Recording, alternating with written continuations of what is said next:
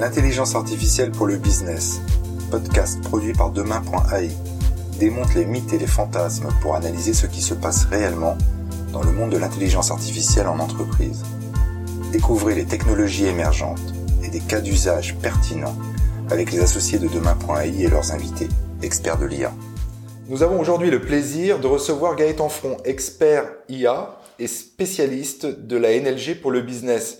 Gaëtan, bonjour. Ouais, bonjour Olivier. Tu vas nous parler aujourd'hui euh, d'ARIA NLG.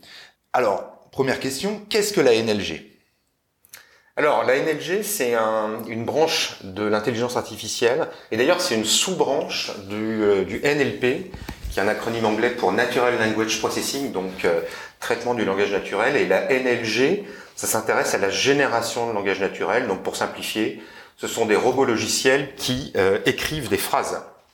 On parlait de ARIA NLG, alors qu'est-ce qu'est-ce qu'est ARIA bah, alors Aria, c'est un, c'est un acteur de, de ce domaine, c'est un éditeur de logiciels euh, dont l'origine remonte euh, euh, dans les années 2000 à l'université d'Aberdeen, où Aria a développé des modèles pour pouvoir créer des offres logicielles dans le domaine de la NLG. Alors la NLG c'est pas c'est pas tout récent hein, puisque finalement quand on regarde l'historique, le fameux robot Elisa qui a été écrit dans les années 60 par Joseph Ventenbaum euh, simulait une conversation entre un psychothérapeute et un patient. Et en fait, ce, que faisait le robot, c'est qu'il euh, rephrasait euh, les affirmations du patient sous forme de questions. Et c'était vraiment le tout début de, de la NLG. Alors évidemment, ça a évolué par la suite. une une approche qui a été euh, très développée dans la bureautique dans les années 80. C'était le fameux euh, fusion public-postage que l'on avait dans ouais dans Word absolument, on s'en souvient. Euh, où on pouvait donc faire du courrier personnalisé en, en, prenant des données qui étaient stockées dans Excel, donc typiquement le nom et le prénom du destinataire, et on pouvait donc créer des centaines de documents Word personnalisé avec des données venues d'Excel. Et donc finalement, c'est un peu euh, voilà, c'est un peu les origines de la NLG. Alors évidemment, ça a beaucoup beaucoup euh, euh, beaucoup changé hein, depuis. avec deux facteurs principaux, c'est la multiplication des données puis les avancées sémantiques. Alors il est peut-être utile à ce stade d'expliquer comment fonctionne la NLG et plus particulièrement la NLG chez Aria. Oui, alors nous on connaît bien puisque euh, nous sommes euh, donc intégrateurs et distributeurs euh, de la solution ARIA NLG pour la France. Donc comment ça marche? Ben, En fait, c'est un ensemble de règles, parce que la, la NLG, à la différence d'autres applications de l'intelligence artificielle, elle doit être exacte. On ne peut pas imaginer une phrase qui soit associée à une probabilité de, de pertinence. Non, une phrase est une phrase. Donc finalement, la production de la NLG, elle est scriptée. Elle s'appuie sur de l'analyse de cas, c'est-à-dire qu'en fonction des données que l'on va traiter, on va euh, faire des tests, euh, on va faire des branches, on va faire des variations et des synonymes. Mais ça veut dire que, euh, par exemple, dans les données, on peut faire des calculs entre les, différentes données disponibles. Comment ça marche? En fait, en gros, la question c'est qu'est-ce que ça apporte de plus que la fameuse fonction euh, public postage dont tu nous parlais tout à l'heure? Bah alors en fait le, sujet c'est donc la NLG c'est donc bien de transformer euh, des données en phrases. Alors ces phrases elles seront après ben, euh, euh, diffusées ou affichées en tant que telles ou elles seront euh, synthétisées. Mais le sujet en amont c'est bien de se dire bon bah par rapport à, à, à ces données qui se présentent qu'est-ce que je peux en déduire? Et donc on a une partie dans la NLG qui est une partie d'analyse de ces données pour pouvoir déterminer des, des faits saillants et donc, ça se passe à travers euh, des calculs, des, euh, des tests, euh, des traitements statistiques. Donc, par exemple, lorsque on applique la NLG au domaine du sport, par exemple, pour rédiger un commentaire de match, ben, on va regarder dans les données ce qu'on y trouve. Donc, évidemment, le score qui a marqué, à quelle minute, par exemple, le premier but a été marqué. Et donc, on peut donc tester ces données pour dire que si une équipe a ouvert le score euh, dans les deux minutes, eh ben, elle a fait par exemple un début de match spectaculaire. Donc on a une phase de traitement de données, puis une phase de euh, synthèse euh, de ce qu'on a vu ou de ce qu'on a déduit de ces données pour les exprimer en termes de phrases. Et les offres modernes de NLG, elles vont inclure toute cette chaîne, c'est-à-dire acquisition de données, traitement des données et puis restitution à travers un, moteur de règles qui s'appuie sur la sémantique. Alors avant d'entrer dans les, principaux cas d'usage appliqués au business, peut-être qu'on peut préciser, parce que bon, il y a des acteurs de NLG donc à travers la planète. Qu'est-ce qui différencie ARIA des autres? Euh, Est-ce qu'il y a de l'intelligence artificielle là-dedans? Euh, Ça serait la deuxième question. Euh, voilà. Alors Aria, c'est qui? Bah, alors Aria donc euh, créé euh, dans dans le dans le cadre universitaire donc de l'université d'Aberdeen. Et Aria a été accéléré en 2013 avec l'idée de pouvoir construire une offre de services complète. Et euh, ça aboutit euh, aujourd'hui à un, un, gros succès, hein, puisque euh, Aria est un leader mondial euh, dans les études que mène Gartner Mais alors, Forrester. Oui, c'est ça. C'est-à-dire, c'est pas juste un, un, déclaratif "je suis le leader mondial", c'est vraiment les acteurs du marché qui ont qui ont analysé euh, cette entreprise euh, et qui l'ont positionnée comme telle. Ouais, et notamment parce que elle s'appuie sur un effort continu de d'amélioration du dispositif et, et, du logiciel. Et par exemple, ben, Aria détient 36 brevets qui ont été déposés 36, dans, ouais, 36 Dans, dans ce domaine. Et donc, euh, c'est pour ça que Gartner ou Forrester le considère comme étant euh, un des leaders de cette, euh, de cette activité. Alors, sur la question, est-ce que c'est de l'intelligence artificielle? Ben, C'est de l'intelligence artificielle dans, dans le sujet de pouvoir simuler ce que ferait un humain lorsqu'il s'exprime ou qu'il rédige un, un commentaire. par contre, ce sont des technologies qui ne s'appuient pas euh, forcément sur de l'apprentissage machine dans le traitement des données. L'apprentissage machine, il est euh, réalisé en général en amont lorsqu'il s'agit de pouvoir euh, intégrer ces notions de sémantique, de synonymes, etc. Alors très bien.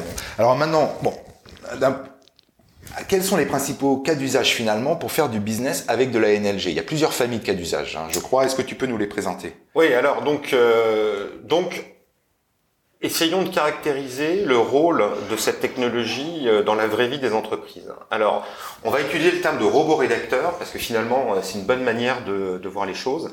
Donc, le robot rédacteur, c'est quoi? Ben, c'est un c'est un dispositif qui vient euh, dans une entreprise accompagner des métiers. Alors, le premier gros cas d'usage et peut-être celui qu'on voit le plus, c'est dans le domaine de l'éditorial, du contenu et donc des médias.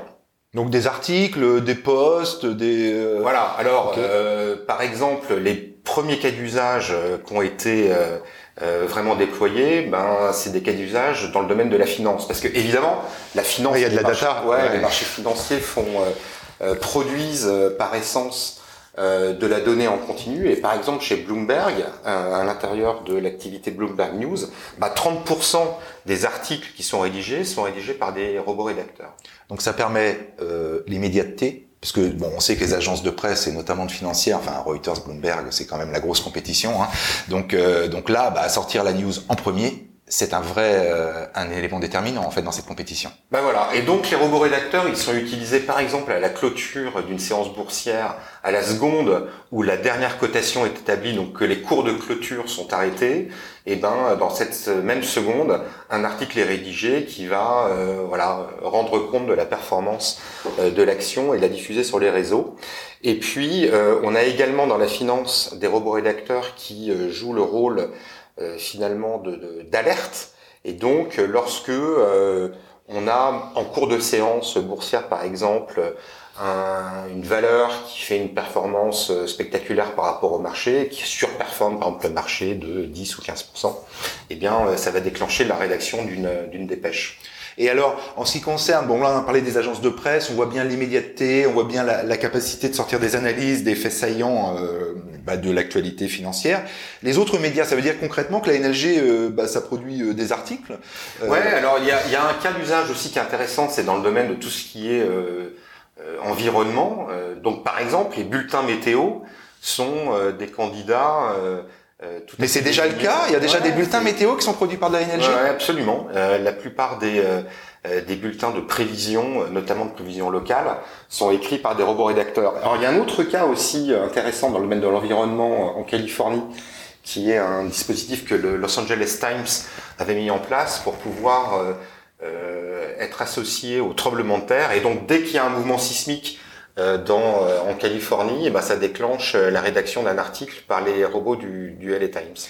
Et alors, à ta connaissance, Gaëtan, est-ce qu'il y a, bah, en France, on parle beaucoup de sociétés américaines, anglo-saxonnes, est-ce qu'il y a un usage réel de la NLG dans les médias en France? Bah, Ce qu'on a vu comme comme cas d'usage relativement déployé de la NLG, c'est dans le domaine du suivi des élections. Donc les dernières grandes élections nationales euh, municipale et présidentielle, eh bien dans la nuit euh, où les résultats ont été publiés par le ministère de l'Intérieur, ça a donné lieu à euh, la rédaction de centaines ou voire de milliers d'articles, puisque la NLG permet donc d'écrire sur chacun des résultats électoraux jusqu'au plus petit dénominateur, ce qui évidemment des journalistes humains ne, ne vont pas faire. Donc ça veut dire concrètement, excuse-moi là de te couper, mais le, que, que finalement pour les 36 000 communes, quand on va parler des municipales par exemple, euh, donc il y a 36 000 communes en France, certaines sont regroupées, donc euh, mais, donc ça veut dire qu'on est capable de produire les 36 000 articles de résultats euh, bah, pour les municipales par exemple. Voilà. Et dès que donc un, résultat est mis et, ou est validé par le ministère de l'Intérieur, dès que le ministère de l'Intérieur rend disponible donc les données définitives euh, de l'élection, eh bien euh, des robots rédacteurs sont à l'œuvre et vont écrire euh, immédiatement un article pour être diffusé par exemple sur le site internet des, des grands médias.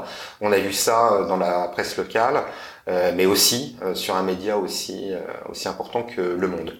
Il y a d'autres cas aussi qui existent et sur lesquels nous avons participé à la, à la, mise en œuvre de robots, c'est dans le domaine du sport, on en parlait rapidement tout à l'heure, mais mhm. Euh, là, euh, là, il est certain que si euh, les journalistes écrivent sur les grandes compétitions, dans le football par exemple, la Ligue, la Ligue 1 ou la Champions League, aucun journaliste ne va écrire de manière systématique sur toutes les compétitions qui ont lieu chaque week-end dans tous les sports majeurs. Euh, notamment les compétitions amateurs ou, ou, locales. Et donc là, les, les robots rédacteurs sont parfaitement adaptés. Donc nous, on a eu l'occasion de pouvoir euh, monter une famille de robots qui euh, qui écrit sur tous les grands sports de ballon. Ok. Bon, on a parlé des usages business de la NLG pour les médias hein, au sens large. Alors, il, il y a d'autres industries qui sont fortement ou d'autres métiers qui sont complètement utilisateurs euh, de la NLG. Est-ce que tu peux nous en parler? Ouais, alors il y a aussi euh, euh, un usage qui est euh, très important dans le domaine du, e-commerce pour scénariser en fait les, les catalogues produits. là, l'idée, c'est de se dire que chaque produit qui est distribué sur une plateforme de vente B2B ou B2C, eh bien, ce produit va faire l'objet d'une fiche technique de caractéristiques. Ouais, ouais, qu'on voit habituellement, ouais, tout Alors, à fait. par exemple, un appareil photo, ben, voilà, on a peut-être 20, 30, 40 euh, caractéristiques techniques, mais euh, c'est pas forcément euh, très très sexy en termes de présentation du produit. Et donc là, les robots peuvent prendre en compte ces informations techniques et rédiger des phrases pour pouvoir mettre en scène mettre en scène un produit ou un service. Donc c'est un texte de descriptif produit, quoi, en quelque sorte, une quinzaine de lignes ou une dizaine de lignes qui vont reprendre les éléments du tableau, pour faire simple. Ouais, absolument, et puis qui, qui, vont donc faire quelque chose qui soit intelligible euh, d'abord pour euh, l'utilisateur du service de e-commerce, mais aussi, euh, et ça c'est un usage qui est dérivé, dans le domaine de l'optimisation du placement du, e-commerçant sur les moteurs de recherche et, donc dans le domaine du SEO. Donc là le sujet c'est de pouvoir en fait écrire sur un produit ou un service avec des contenus qui soient qualitatifs et qui donc vont être considéré comme étant euh, d'intérêt pour la recherche et ça va permettre aux e-commerçants de pouvoir euh, mieux se référencer sur Google sans devoir acheter de la publicité, mais en travaillant leur référencement naturel. Là, c'est un, un, sujet intéressant qu'on peut peut-être creuser un petit peu parce que donc le SEO, parce que là on parle de SEO, hein, donc on est le SEO donc est finalement un, un client naturel euh, de la NLG euh, et de la data écriture. Euh, mais avant finalement euh, les développeurs euh, étaient capables de faire des petits scripts informatiques qui intégraient de la donnée et puis euh, voilà donc c'était relativement maîtrisé en interne. Il faut bien dire quand même que la qualité des textes était, était moyenne. Euh, mais, mais finalement, qu'est-ce que la NLG va venir révolutionner? Pourquoi la NLG marche mieux que euh, le, le, le, spinning à l'ancienne que les développeurs pouvaient faire pour le SEO Alors c'est vrai que, que plus euh, plus les années passent, plus Google euh, améliore le fonctionnement de son moteur et va donc privilégier deux choses. Des contenus considérés comme qualitatifs, d'une part, et puis d'autre part, des contenus uniques. Uniques euh, Ça veut dire que... Alors comment on fait pour faire en même temps 1000 contenus uniques Voilà, et donc si on fait un script basique, un peu dans un mode publi-postage, on va avoir des formes narratives qui vont être extrêmement proches les unes des autres, et ce qui va varier, ça va être uniquement, euh, je sais pas, euh, le nom du produit, euh, mais pas du tout le contexte dans lequel il est présenté. Et donc là, là, le moteur va sanctionner ce type de comportement parce que il va vite comprendre que sur son critère de qualité, on n'est pas au rendez-vous. Donc là, le sujet avec la NLG, c'est de se dire, on va pouvoir non seulement écrire sur chacun des produits, mais en même temps mettre en mettre en œuvre des traitements sémantiques et un foisonnement des contenus tels que eh bien on va avoir euh, des textes euh, qualitatifs tels qu'ils auraient pu être écrits par euh, un rédacteur humain mais tous différents les uns des autres. C'est ça, donc il n'y a pas ce qu'on appelle de duplicate content du tout, ce qui est banni d'une manière générale par les par les algorithmes des moteurs de recherche. En fait, c'est ça hein, l'histoire. Euh, bah ouais, parce que là le sujet c'est euh, c'est d'essayer de manipuler le moteur euh, sur son critère de popularité euh, des, euh, des contenus en, en, rédigeant le même contenu et en le publiant 20, 30 ou 50 fois sur différentes pages internet, ça, ça va être sanctionné. Donc là, le sujet, c'est d'être dans l'unicité des contenus tout en ayant un niveau qualitatif élevé. Et puis alors j'imagine, enfin, qu'on voit tout de suite un retour sur investissement, parce que finalement, euh, euh, plus on va travailler cette longue traîne de référencement naturel, moins il va falloir dépenser de budget dans AdWords, par exemple, pour euh, faire remonter euh, dans la page le nom de l'entreprise. Donc finalement, il y a une économie d'un côté, forcément un investissement de l'autre, mais mais on, on, se libère un petit peu de la dépendance, je dirais, par rapport à la publicité sur Google.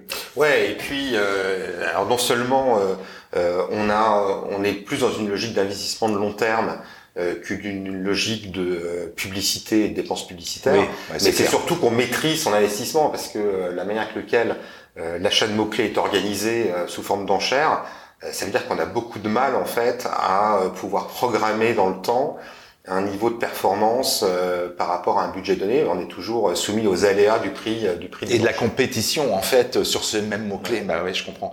Alors, il y a une troisième grande famille euh, d'usages euh, sur laquelle il faut qu'on s'arrête parce que euh, alors celle-ci elle est moins visible du grand public puisque euh, c'est pas de l'affichage sur internet. Par contre, elle est totalement massive dans l'organisation des entreprises. Euh, il s'agit de, de la, la génération automatisée euh, de reporting interne, de compte rendu, de, de et d'autres produits. Est-ce que tu peux nous en parler? Ouais, alors ça c'est c'est sans doute le cas de le cas d'usage euh, des robots rédacteurs qui euh, est le plus en vogue euh, en ce moment aux États-Unis et puis de plus en plus en Europe. Donc là le sujet c'est de se dire dans les entreprises, dans les organisations, on écrit, on produit des rapports d'activité à foison. pourquoi? Soit parce que les équipes internes doivent euh, faire du reporting sur euh, leur activité, soit faire du reporting vers d'autres parties prenantes, alors par exemple vers euh, des régulateurs, vers des partenaires. Et donc classiquement, on a des gens qui passent leur temps, leur vie, leur journée à, à, pondre du rapport. Et dans beaucoup de cas, sur des rapports qui ont toujours la même structure. Donc c'est un peu. Ah mais je vois, je vois bien les rapports des commerciaux. Euh, typiquement, on a exactement le même. Euh, c'est une sorte de texte à trous euh, qui vont être remplis plus ou moins bien par les, les différents commerciaux. Euh, peut y avoir des erreurs d'ailleurs dans la saisie des chiffres. Enfin, peut-être que tu, tu, nous parleras de ça. Euh, mais et, et, en fait, dans les organisations, une grande partie de l'organisation fonctionne pour produire du reporting en fait. Voilà. Et donc là, on peut se dire finalement pour toute cette partie de reporting à faible valeur ajoutée, mais et encore, hein, les robots rédacteurs pour trouver de la valeur, on va y revenir tout de suite, mais il y a, y a un côté automatisation de l'écriture de reporting pour permettre de produire un reporting plus rapidement et surtout sans erreur. Euh, Pourquoi sans erreur du coup? Bah Parce que on s'appuie sur les données et que euh, la machine, avec ce, les règles avec lesquelles elle a été euh, programmée, comment le robot rédacteur et la programmation initiale qui a été faite, bah, cette machine ne va jamais se tromper. Euh, soit bien sûr que les données euh, soient, soient justes. Hein. Donc en fait, parce qu'il n'y a jamais de manipulation de la donnée Non, c'est complètement automatique. Donc qu'est-ce qu'on voit? Bah, On voit des robots rédacteurs qui s'intègrent dans euh, des systèmes euh, divers, par exemple euh, des systèmes de, de, de, RP tels que SAP, des outils CRM de vos clients, et puis, et, et ça peut-être que c'est très important, de plus en plus sur des outils de data visualisation, euh, de génération de tableaux de bord. Ce qu'on appelle les BI, euh, les outils de business intelligence, absolument. Alors voilà, donc un outil de BI, c'est quoi? C'est prendre des données, faire du traitement sur ces données et puis les représenter de manière graphique dans euh, différents charts sur un, un, tableau de bord.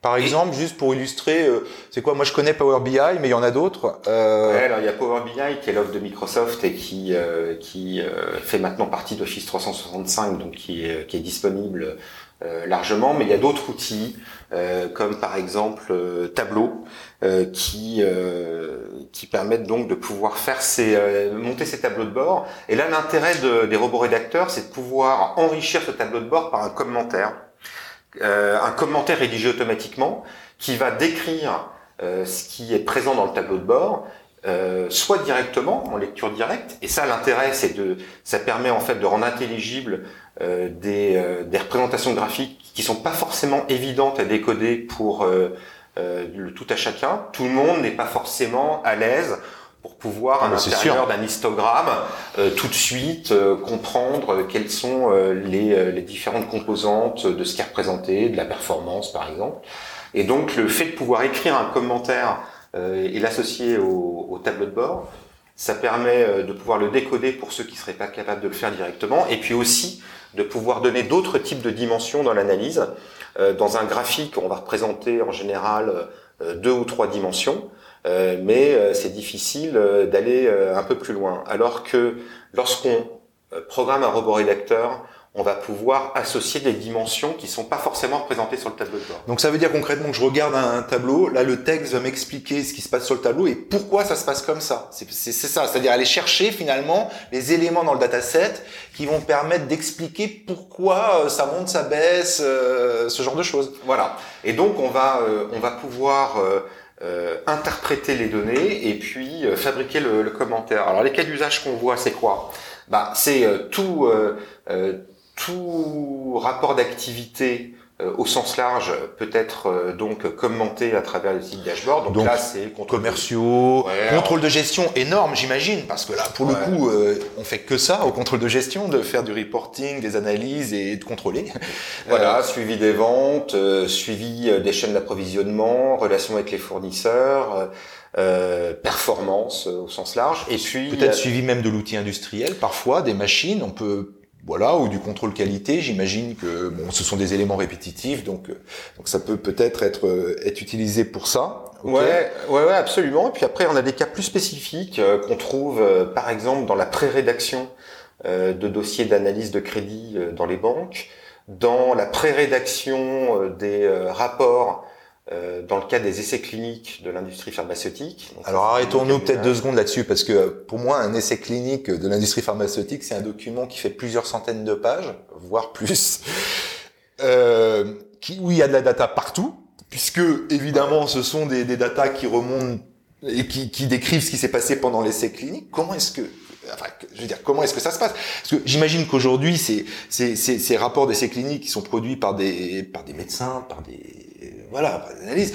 Donc ça veut dire qu'on a moyen d'automatiser complètement le rapport ou c'est juste une partie? Comment ça marche? Bah en fait, euh, ce qui, ce qu'on voit en termes de cas d'usage, c'est que euh, les robots rédacteurs dans ce domaine, euh, qu'est-ce qu'ils vont faire? Bah, Ils vont euh, interpréter tous les résultats de l'essai clinique. Donc, bah, tel patient a eu tel essai médicamenteux, et puis ben, on va surveiller à intervalles réguliers comment il réagit à ce médicament. Donc ça fait effectivement un ensemble de données très important et euh, euh, la réglementation et la pratique nécessitent de restituer de manière intelligible l'intégralité de ces résultats. Donc le, robot rédacteur, ben, il va pré-rédiger euh, le rapport en se basant sur les chiffres et derrière on va avoir un praticien qui va effectuer le contrôle et puis éventuellement faire un commentaire spécifique, ce qui est pas le robot rédacteur ne sait pas de quoi il parle par définition. C'est une machine, on est d'accord. Euh, mais alors ça c'est ça c'est hyper intéressant. Ça veut dire donc que euh, en termes d'usage, on peut utiliser la NLG pour faire un mode brouillon finalement. On prépare un document, il est prêt à 80 ou 90% et là, un journaliste, un médecin, peu importe, en fonction du cas d'usage, va pouvoir repasser dessus pour le finaliser. Bah ouais, parce que finalement les robots rédacteurs, ils ne s'opposent pas aux rédacteurs euh, de manière euh, de manière absolue. Le robot rédacteur, en fonction du cas d'usage, il va pouvoir soit rédiger un texte prêt à l'emploi, soit il va pouvoir être un, assistant d'un rédacteur humain, journaliste, analyste, euh, praticien, et il va lui permettre de pouvoir pré-rédiger son rapport à hauteur de X, 50, 60, 80% peut-être, euh, pouvoir donc sans erreur restituer tout ce qui est euh, issu de données factuelles et permettre donc à l'analyste euh, de pouvoir se concentrer sur de la valeur spécifique, de la mise en contexte, de la valeur ajoutée. Et donc on se dégage du temps. en fait finalement on enlève le côté robotique euh, de, euh, de, son activité professionnelle. On délègue ça au robot rédacteur et puis on va pouvoir donc euh, apporter plus de valeur en, en, en, faisant un commentaire qu'un qu'un robot ne serait incapable de faire, par exemple une mise en contexte ou une expertise particulière. Alors, moi, j'ai quatre questions sur lesquelles je vais te demander une, une réponse très rapide, mais qui me paraissent importantes à, avant de conclure. le premier élément, c'est euh, voilà, on, veut gérer un projet de NLG. D'abord, ça prend combien de temps? De quoi on parle? C'est, Est-ce que euh, c'est un projet qu'on peut gérer en compte en semaines, en compte en mois, en compte en années Comment ça marche? Bah Alors, la, durée de mise en place du robot, bah, elle est effectivement euh, en fonction euh, du cas d'usage. on va avoir une partie qui consiste à préparer les données sur lesquelles le robot va s'appuyer pour pouvoir euh, les nettoyer, faire en sorte qu'elles soient euh, cohérentes, etc., euh, les récolter. donc ça, ben, c'est en fonction de la disponibilité de cette, cette donnée. Bon, notre expérience, c'est qu'on peut, sur cette phase-là, en deux semaines, on peut avoir un. Donc on parle en semaine. Oui, on parle en semaine. Un jeu de données stabilisé. Donc première étape, les données, les données sources. Deuxième étape, la, la, rédaction euh, des formes éditoriales euh, cibles. Donc ça, c'est un exercice un peu particulier qui, lui, va être aussi en fonction de la complexité du sujet. Mais notre expérience, c'est aussi en semaine. Et puis après, ben, on va programmer le logiciel de NLG pour pouvoir donc faire bien le lien entre les ARIA. et les, et les formes. Et donc ARIA, ça aussi en semaine. Donc bon, on peut considérer que un projet de NLG euh, standard euh, il va euh, prendre entre 4 à 6 semaines. on a on a aussi des accélérateurs parce que bah, évidemment quand on quand on revoit des cas d'usage euh, courbe d'expérience. on, on, peut accélérer les choses. Donc il on a déjà fait des, de la mise en œuvre de robots rédacteurs en, en, deux semaines. Et mais jamais plus de jamais plus de deux mois parce qu'après on commence à rentrer dans la fabrication euh, de quelque chose d'un peu trop euh, d'un peu trop complexe et euh, donc on n'aime pas trop ça. Alors deuxième question, euh, deuxième question, la, la, la NLG euh, pour le reporting euh, dont, dont, tu parlais tout à l'heure, ça existe depuis quand? C'est très récent ou parce que là on est vraiment sur les technologies de pointe les plus en avance finalement. depuis quand est-ce qu'on est capable de rédiger un, un, un reporting comme ça automatiquement? Bah, en fait, depuis, depuis les outils de, de data visualisation comme Power BI, euh, Tableau, mais, euh, mais aussi d'autres outils euh, de traitement de données comme Excel, on, a, on a quelque chose qui a beaucoup, beaucoup mûri dans les dernières semaines. Donc là, ça veut dire, juste, tu viens de citer le, le logiciel Excel, on le connaît tous, ok.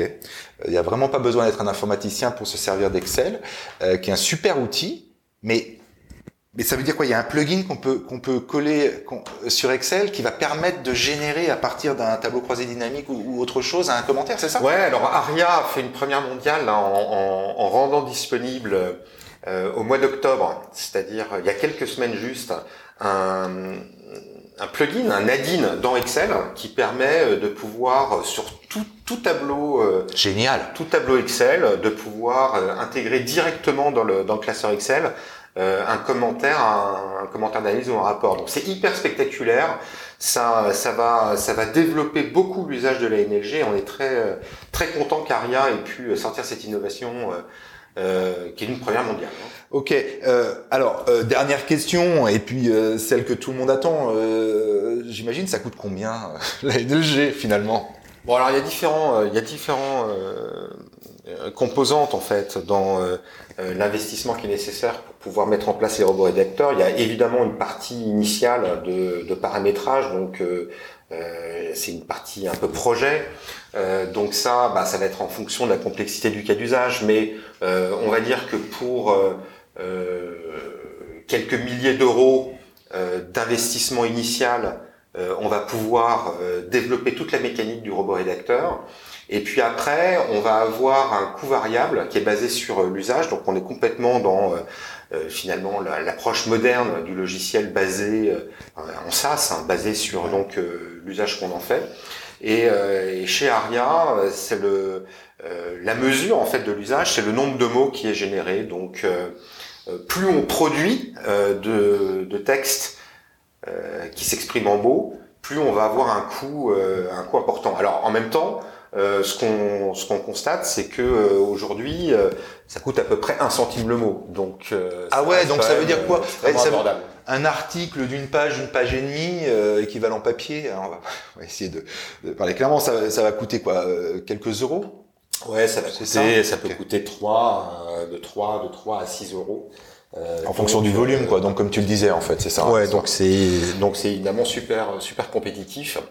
Et ça rend en fait euh, cette technologie accessible à euh, la plupart des, euh, des, organisations médias ou des, ou des sites ambitieux de e-commerce.